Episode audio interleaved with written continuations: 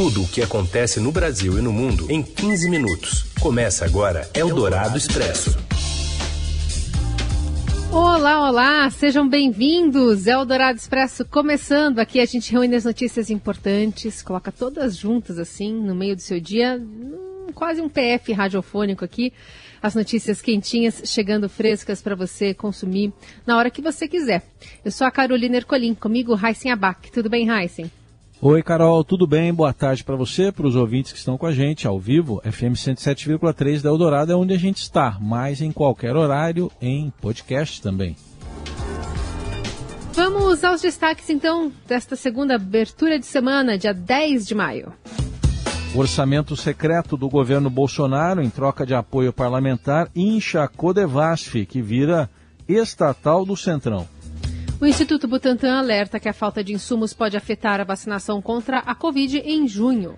E ainda as mortes de 22 mil pessoas em unidades improvisadas para atendimento de Covid e o apoio de autoridades à matança na favela do Jacarezinho. É o Dourado Expresso. Tudo o que acontece no Brasil e no mundo em 15 minutos. A gente fala sobre a Companhia de Desenvolvimento dos Vales do São Francisco e do Parnaíba, Condevasf que foi expandida na gestão Bolsonaro, loteada pelo Centrão, e vai aplicar cerca de um terço dos 3 bilhões de reais do orçamento secreto para emendas parlamentares. Ontem, o Estadão Broadcast informou que parte dos recursos das emendas vai para a compra de tratores e equipamentos agrícolas com preços superfaturados. Criada em 1974 para atender 504 cidades, a estatal hoje abrange quase 2.600 2.600 eh, municípios em 15 estados, além do Distrito Federal, sendo que mil deles foram incluídos pelo presidente Bolsonaro. Essa Condevasf atende a Amapá, reduto do senador Davi Alcolumbre, o Rio Grande do Norte, base do ministro do Desenvolvimento Regional, Rogério Marinho, e a Paraíba, do deputado Wellington Roberto, líder do PL na Câmara. O Senado aprovou proposta para a estatal atuar também no Amazonas, em Roraima e no sul de Minas. Parlamentares e especialistas em orçamento público avaliaram como gravíssimo e comparável a escândalos como os do mensalão e dos anões do orçamento o esquema montado pelo presidente Bolsonaro para aumentar a sua base de apoio no Congresso, utilizando esse orçamento paralelo de 3 bilhões de reais, operado de forma a não ser percebido pelos órgãos de controle. Parlamentares da oposição vão pedir que o Ministério Público Federal e o Tribunal de Contas da União investiguem o caso ainda assim. O líder da oposição na Câmara, Alessandro Molon, afirma que estão sendo usados critérios secretos e com trâmites escusos para administrar esses recursos. O economista Gil Castelo Branco, da ONG Contas Abertas, fala que o esquema é um mensalão disfarçado de emendas parlamentares. Eldorado Expresso. A Fiocruz terceiriza a responsabilidade por atrasos na entrega da vacina contra a Covid.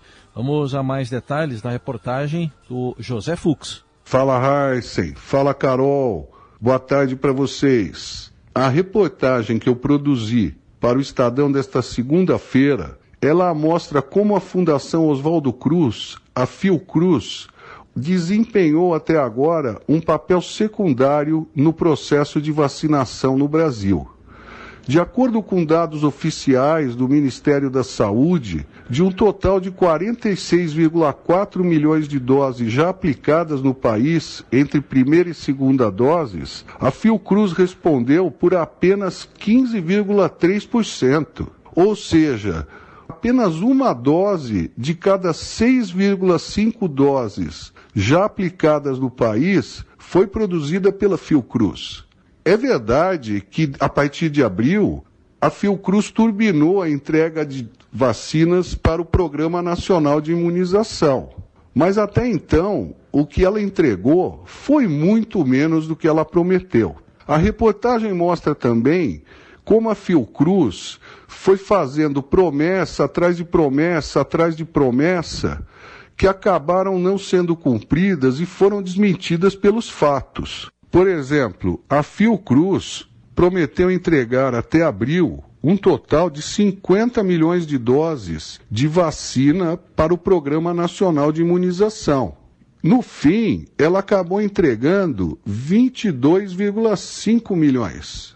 Em março, ela havia prometido 15 milhões de doses e acabou entregando só 2,8 milhões. Essas promessas todas feitas pela Fiocruz, que não foram cumpridas, e os atrasos na entrega das vacinas, eles acabaram afetando o ritmo de vacinação no país nos primeiros meses do ano. Além disso, afetaram também o processo de planejamento da imunização no país. Se os órgãos ligados à questão soubessem que o volume que a Fiocruz entregaria seria menor do que o que ela estava prometendo, talvez o governo pudesse ter se organizado para buscar essas doses que não vieram de outra forma, seja pela importação de mais vacinas prontas, seja pela importação de mais insumo para ser invasado no Brasil. É isso aí, Heisen, é isso aí, Carol. Um abraço para vocês.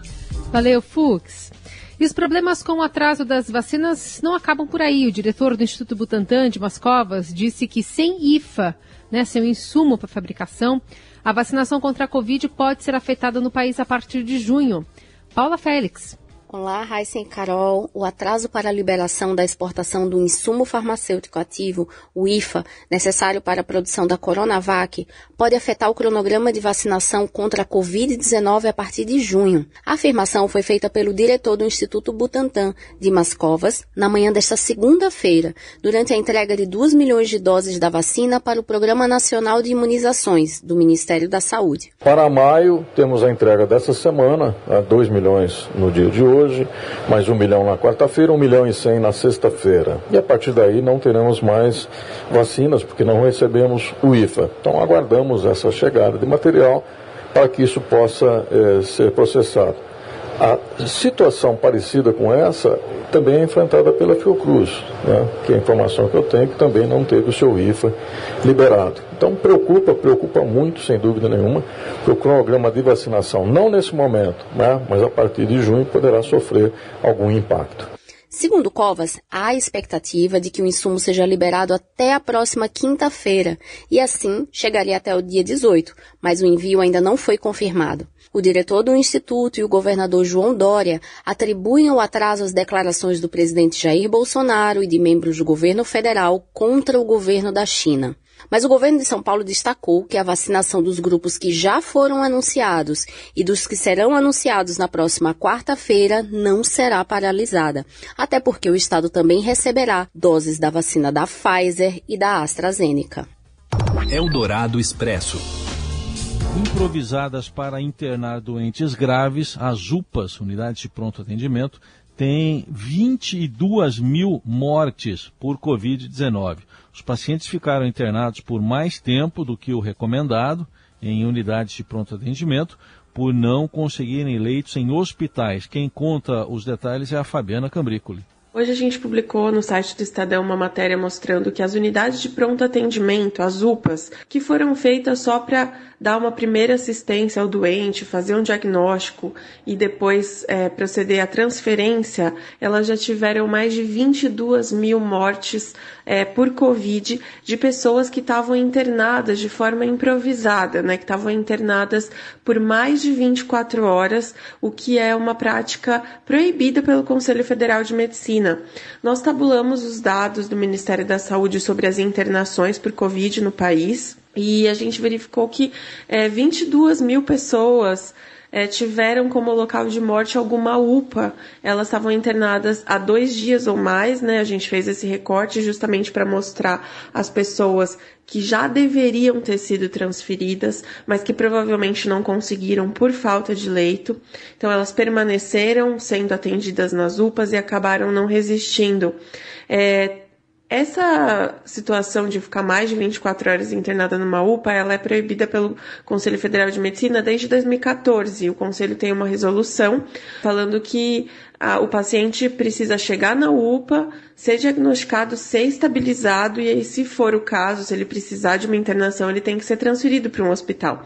Essa resolução ela também proíbe que pessoas fiquem entubadas em UPAs, justamente porque essas unidades não têm a estrutura adequada para lidar com um doente grave, né? E mesmo assim, a gente também vê um percentual grande de pessoas com Covid que ficaram entubadas. Então, essa sobrecarga da UPA, esse número alto de mortes por Covid nas UPAs, é mais um sinal do colapso do nosso sistema de saúde, que não tem vaga em hospital e as pessoas acabam é, tendo que ser atendidas de forma improvisada nessas unidades.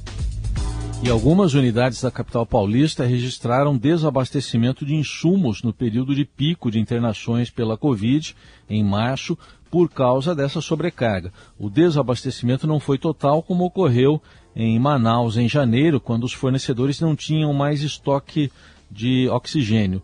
No caso do, das unidades paulistanas, funcionários disseram que o sistema não estava preparado para um aumento expressivo e repentino de demanda e não pôde ser reabastecido a tempo. Na UPA Perus, onde 90 pessoas internadas por mais de 24 horas morreram de Covid, o abastecimento ficou interrompido por algumas horas no dia 18 de março, conforme contou o Estadão um profissional da unidade. Os dados uh, compilados pelo Estadão mostram em que condições esses atendimentos ocorreram e ao todo o suporte ventilatório invasivo foi usado por 7.100 pacientes que ficaram internados em UPAs por mais de 24 horas. Outros 10 mil foram submetidos à ventilação não invasiva e 1.638 não chegaram a usar nenhum tipo de ventilação. A média de idade da, das vítimas é de 67 anos e 70% delas tinham comorbidades. A maioria das mortes está concentrada na faixa dos 70 a 79 anos e ainda um grupo de 2.278 pessoas, cerca de 10% total, com menos de 60 anos e sem nenhum fator de risco associado, é, que morreu nessas condições. A maior parte dos óbitos, isso aí dá 51%, foi entre pessoas negras, grupo que inclui pretos e pardos. Outros 35% dos pacientes eram brancos, amarelos 1%, indígenas 0,2% e outros 13% não tiveram a raça registrada. Eldorado Expresso. O Ministério Público e a Defensoria Pública do Rio recebem nesta segunda testemunhas da operação policial e familiares dos mortos na semana passada no Jacarezinho, zona norte da cidade. A incursão da Polícia Civil, que culminou em 28 mortes, passa por investigação dos promotores, enquanto os defensores prestam assistência aos parentes das vítimas. O Ministério Público, no Ministério, as apurações tiveram como ponto de partida relatos de arbitrariedades que a polícia teria cometido ao entrar na favela. Recentemente, a, a promotoria criou um canal para receber esse tipo de denúncia. No caso do Jacarezinho, eles chegaram a via cidadãos, instituições, associações e coletivos, trazendo relatos, imagens e vídeos da operação. Testemunhas e familiares começam hoje a prestar esse depoimento. Preocupado com a independência das investigações, o Ministério Público também enviou na semana passada um perito próprio para acompanhar os trabalhos do IML, que é ligado à Polícia Civil. Uma das instituições a se manifestar sobre o episódio de Jacarezinho, a Defensoria viu indícios de execuções quando visitou a comunidade logo após a ação policial. E sem lamentar a morte de 28 civis, o presidente Bolsonaro parabenizou a Polícia do Rio após o episódio. Em publicação nas redes sociais, Bolsonaro afirmou que ao tratar como vítimas traficantes que roubam, matam, e destroem famílias, a mídia e a esquerda os iguala ao cidadão comum, honesto, que respeita as leis e ao próximo. O governador do Rio, Cláudio Castro, também defendeu a ação dos policiais. A diretora de programas do Instituto Igarapé, Melina Risso, defende uma apuração rigorosa do massacre e se mostra preocupada com o discurso de autoridades sobre o caso é realmente muito triste quando a gente olha as lideranças aplaudindo uma operação que tem um resultado. Hoje a gente já tem os números cresceram ao longo do final de semana, como resultado 29 pessoas mortas, sendo um policial civil. Continuar insistindo em operações que tem essa quantidade de pessoas mortas e que coloca toda uma população na linha cruzada do fogo entre bandidos e polícia não é a resposta proposta para a gente mudar esse cenário de segurança pública. Levantamento feito pelo Estadão aponta que um terço dos mortos no Jacarezinho não tem sequer ação policial, ação criminal no Tribunal de Justiça do Rio de Janeiro. Você ouve Eldorado Expresso. Seguimos com as principais notícias desta segunda-feira. Agora para contar que Fernando Diniz está oficializado como técnico do Santos e vai estrear só isso no comando do time contra o Boca Juniors pela Libertadores. Fala, Robson Morelli.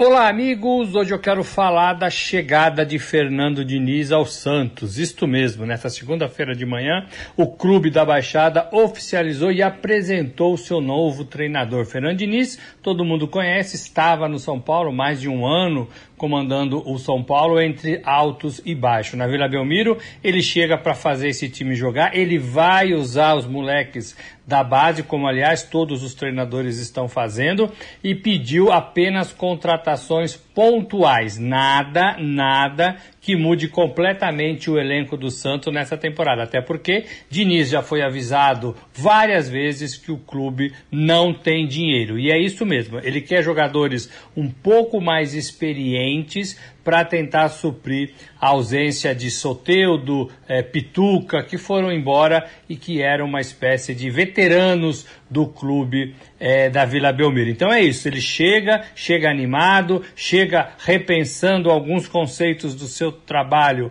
conceitos que não deram certo no São Paulo, pede paciência para a torcida, fala que não é de uma hora para outra que um clube joga bem, que um clube corrige os seus defeitos. É, ele sabe disso, foi assim no São Paulo. Ele viveu o tempo todo entre altos e baixos no clube do Morumbi, mas agora ele já tem é, uma decisão para encarar. O Santos não se classificou no Campeonato Paulista, mas nesta terça-feira pega o Boca Juniors é, pela Libertadores. O Santos não está entre os dois primeiros do grupo, precisa da vitória para tentar somar pontos e a classificação chegar. É isso, gente. Falei, um abraço a todos, valeu! Eldorado Expresso. Para encerrar um pouco de literatura, a arquiteta Lina Bobardi ganha duas biografias no momento em que ela recebe como prêmio póstumo o Leão de Ouro, concedido pela Bienal de Veneza, e é a primeira vez que uma brasileira ganha esse prêmio. Os livros O que eu queria era ter história e Lina, uma biografia, convergem para o mesmo ponto, a libertação de uma mulher que parecia destinada a ficar sob a sombra do marido, Pietro Maria Bardi, criador e diretor do MASP. Tem reportagem especial sobre o assunto também para você se aprofundar no Na Quarentena, Estadão de hoje.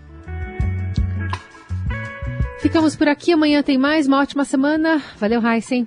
Valeu, Carol. Gente, obrigado pela companhia. Até amanhã.